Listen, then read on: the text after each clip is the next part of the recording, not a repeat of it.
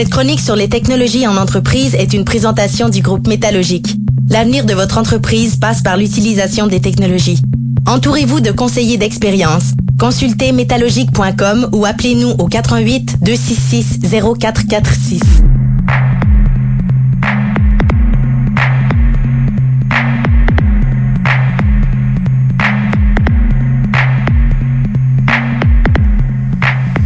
Chronique euh, TI avec Christian Fortier. Bon matin, Christian. Bon matin à vous, Jessica, François, bonjour. Bonjour, bon matin. Christian qui est de Métallogique, euh, qui nous parle ce matin de gestion documentaire. Qu'est-ce que c'est ça, la gestion documentaire? ben écoutez, euh, ce que j'ai pensé faire, c'est un peu de pouce sur la dernière chronique de Charles. Donc, vous vous souvenez, la semaine dernière, il a parlé d'Office 365 et du fait qu'on pouvait sauvegarder les documents dans le cloud. Mhm. Et entre autres, euh, il disait avant de, je vais reprendre son expression, de soigner les documents de vos répertoires physiques vers le cloud. Il y a toute une organisation de l'information. Donc, c'est ça qu'on appelle la gestion documentaire. Donc, en fait, la gestion documentaire, ça comprend deux grands volets. Fait que là, je vais essayer d'être le moins technique possible. Si c'est trop technique, on va te ramener à l'ordre. Ben, c'est excellent. Donc, en fait, euh, il y a deux grands volets. Le premier volet, c'est la classification. Puis c'est un des volets qui est très important. En fait, euh, je vais vous faire un parallèle avec euh, votre bibliothèque municipale. Donc, tout le monde est déjà allé dans une bibliothèque. Quand vous allez dans une bibliothèque, il y a deux manières de trouver de l'information. Soit vous faites le tour des allées, puis à ce moment-là, vous allez avoir l'allée, par exemple, roman, science-fiction, BD, biographie, etc., etc. Ou sinon, vous allez sur euh, l'ordinateur et vous faites une recherche par auteur, par sujet, etc., etc.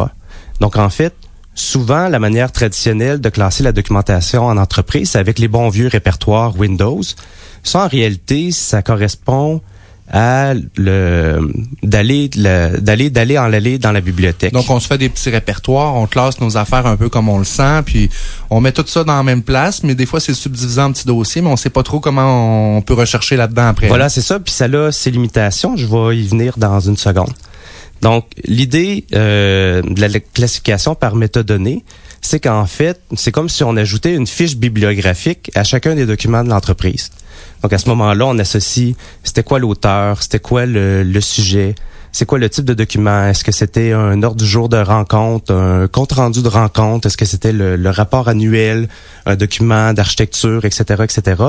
Ce qui fait que ça permet de, de, retourner la manière de navigation de manière très rapide.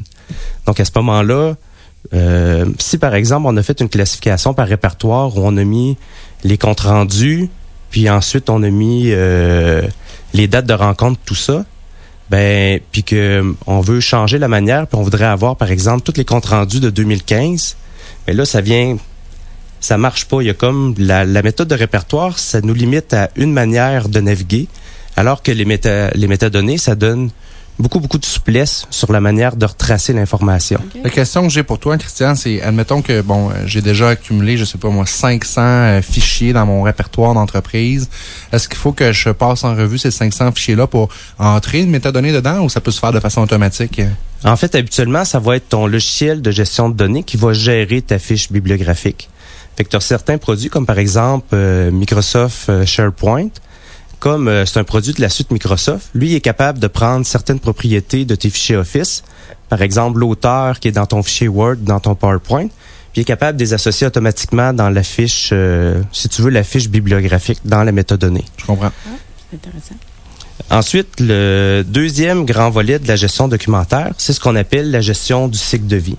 Donc, une fois qu'on a fait toute une classification de nos documents par métadonnée, puis on a une méthode qui est solide, après ça, ce qu'on va essayer de faire, c'est de gérer le cycle de vie. Donc, euh, à partir du moment où j'ai une idée, je crée une première version de document jusqu'à sa destruction ou son archivage. C'est quoi les différentes étapes pour s'assurer de, que le, document soit approuvé par les bonnes personnes, soit euh, respecte les règles de conservation de l'entreprise? Donc à ce moment-là, là, il y a toute une euh, toute une codification ou tout un ensemble de règles que tu viens associer au document ou au type de document. Ce qui fait que euh, c'est un peu comme si tu avais un, archiviste là, qui évoluait à l'intérieur de ton entreprise. Surtout si on est plusieurs à collaborer sur le même document, c'est des systèmes qui sont importants à mettre en place. Oui, exact. Puis dans le fond, de faire la distinction entre qu'est-ce qui est une version brouillon, à partir de quand la version devient la version officielle, puis dans le fond, la gestion des différentes versions d'un document là, à travers euh, le cycle de vie. Puis dans le fond, tout ce volet-là, gestion documentaire, là, je vous dirais, c'est pas mal la fierté de Métallogique. C'est pas mal là-dessus qu'on a fait notre réputation. Super, très important, surtout quand on, est en démarrage, de mettre ces processus-là en mhm. place rapidement pour éviter des gros casse-têtes par la suite. Vincent Fournier, Métallogique, merci de ta présence avec nous. Euh, j'ai dit Vincent Fournier, Christian Fortier. Je m'en allais te reprendre, là. je suivais.